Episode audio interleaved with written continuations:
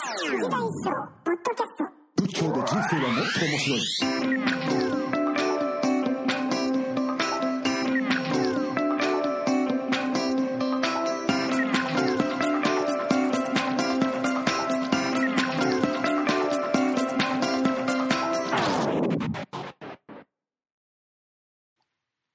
まあ、うーん、空海とソーシャルデザインが一番僕的にはまあ面白そうだなと思ったんですよね。うんうんあと、あのーえっと、チベットの構想との、ああ、にちゃんリンポチェか。ははい、いはいはい。えー対談もあったんですよね、もあ、ありました、ありました。あう。あれは、それはい、いどんな感じだったんでしょうか。それ話しましょうか。はいはい、ちょっと僕それは全然詳しくというか、あああまはいりわかんないところなので。はいもかなり昔のことだから覚えてるかどうか。まあでも、はいはい。じゃあ、はいそれでいきましょう。はい。ははいい、じゃあ、よろしいでしょうか。よ。はい。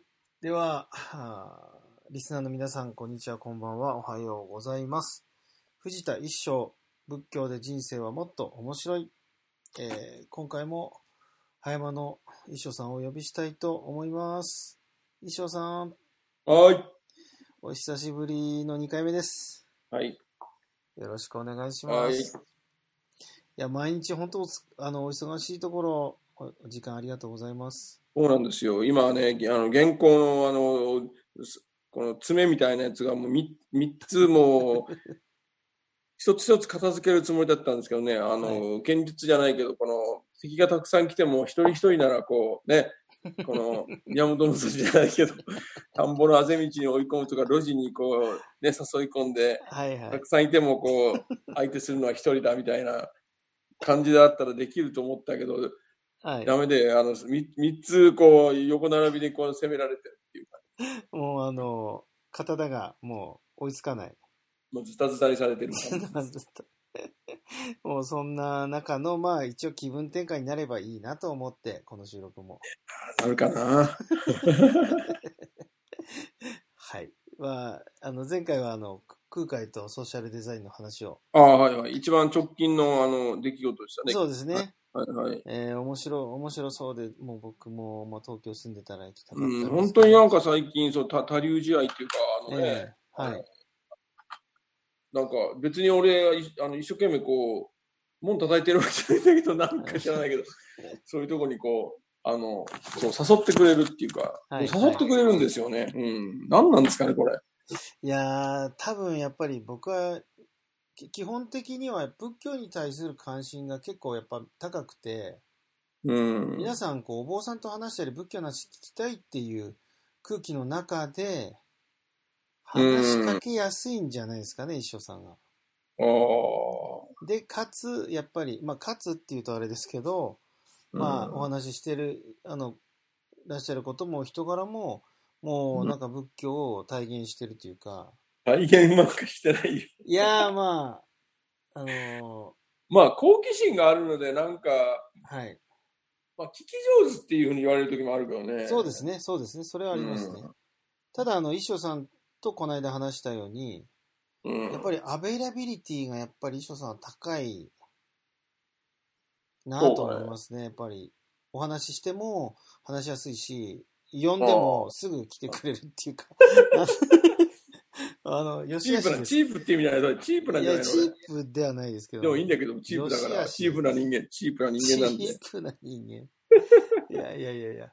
その、やっぱアベイラビリティとかアクセシビリティの面では、やっぱり、あの、うんと、実力の、まあ、えーバランスで言ったら、やっぱり一生さんが一番、今、熱いんじゃないでしょうか。そうですかね。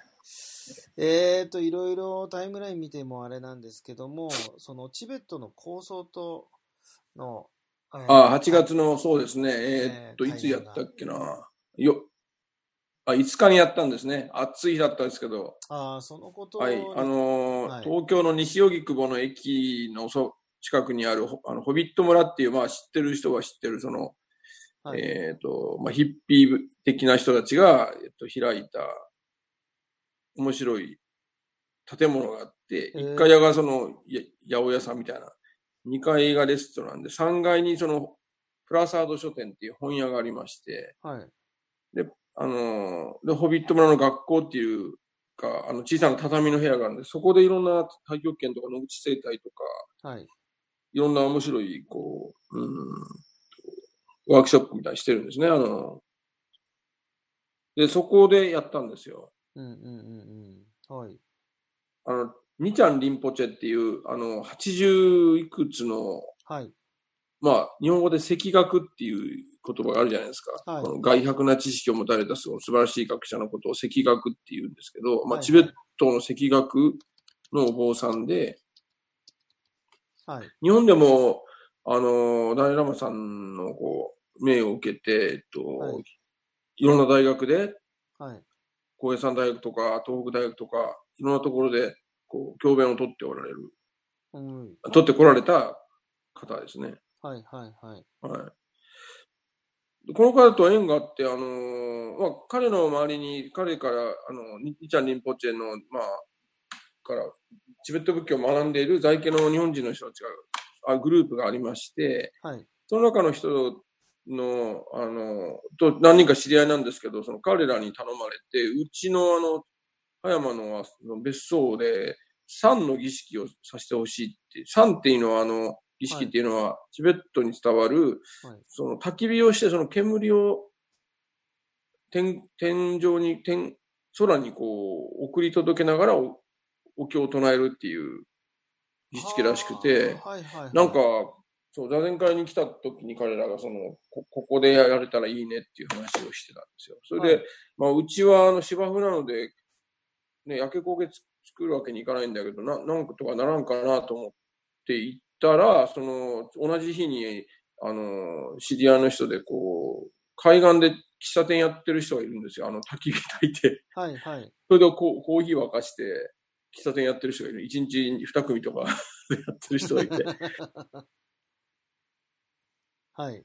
焚き火カフェって言うんですけどね、あそれちょっとその人に聞いてみようと思って行ったら、ああの見に来ませんかって、その日のその日に、油壺の海岸を彼は夏の間借りてそこでやってるんですけどね。はい。ただ、あの、スノーピークっていうアウトドアの会社のはい。焚き火キットっていうのがあるよっていうわ。で、それで買買ったんですよあ。それでやったんですね。あーそれだったら後がつかないので。あの、だから、まさかのそうキそうャンプ用の焚き火台そで。うそうそうそうそうそうそう。そアうウそうトドア用品の最初の使い初めがチベットの神聖な儀式だったと いう。さすで、が。それで、うん、それで、ちあの、兄ちゃんリンポチェとその彼らのお弟子さんの何人かが来て、はい。ここであの、やったんですよ。うんで、火の、あー煙を、をこう、もくもく、その辺に落ちてるか枯れ木とか草とか持ってきて、うんのるしみたいにあげて、はい。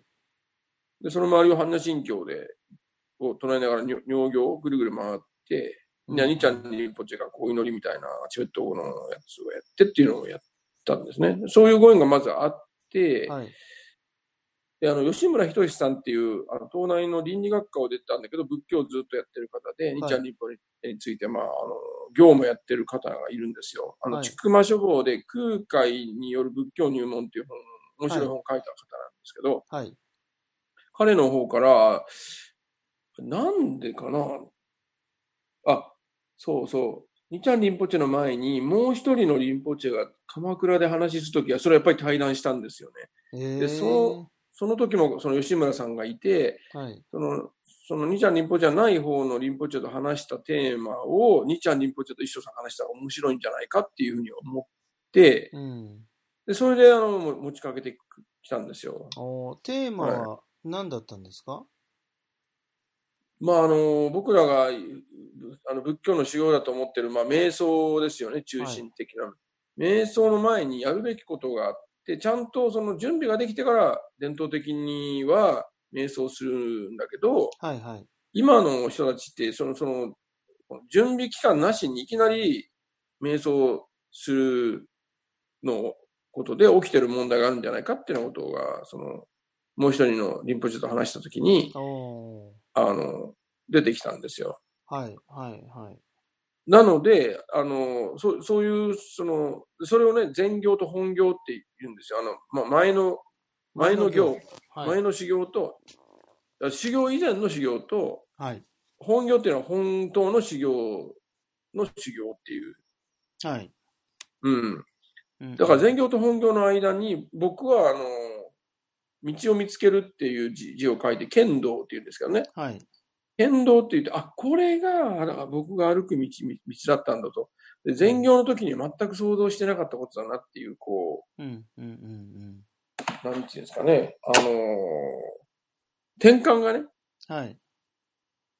パまあ、瞬間。か、転換の瞬間が転換の時期みたいなのがあって、それでやっと本当の、要するにオーセンティックな修行がはい。始まると。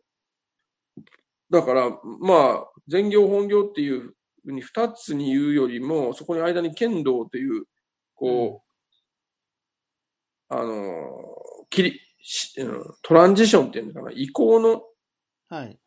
あの、段階も一つ入れて、三つで、うーん。三つをね、あの、セットにして修行っていうふうに言った方がいいんじゃないかっていうような、うんそういうテーマが話されたんで、その辺を、あの、に、りそう全部やってるのがニちゃんリンポチェなので、伝統的な上司にチベットの、はい。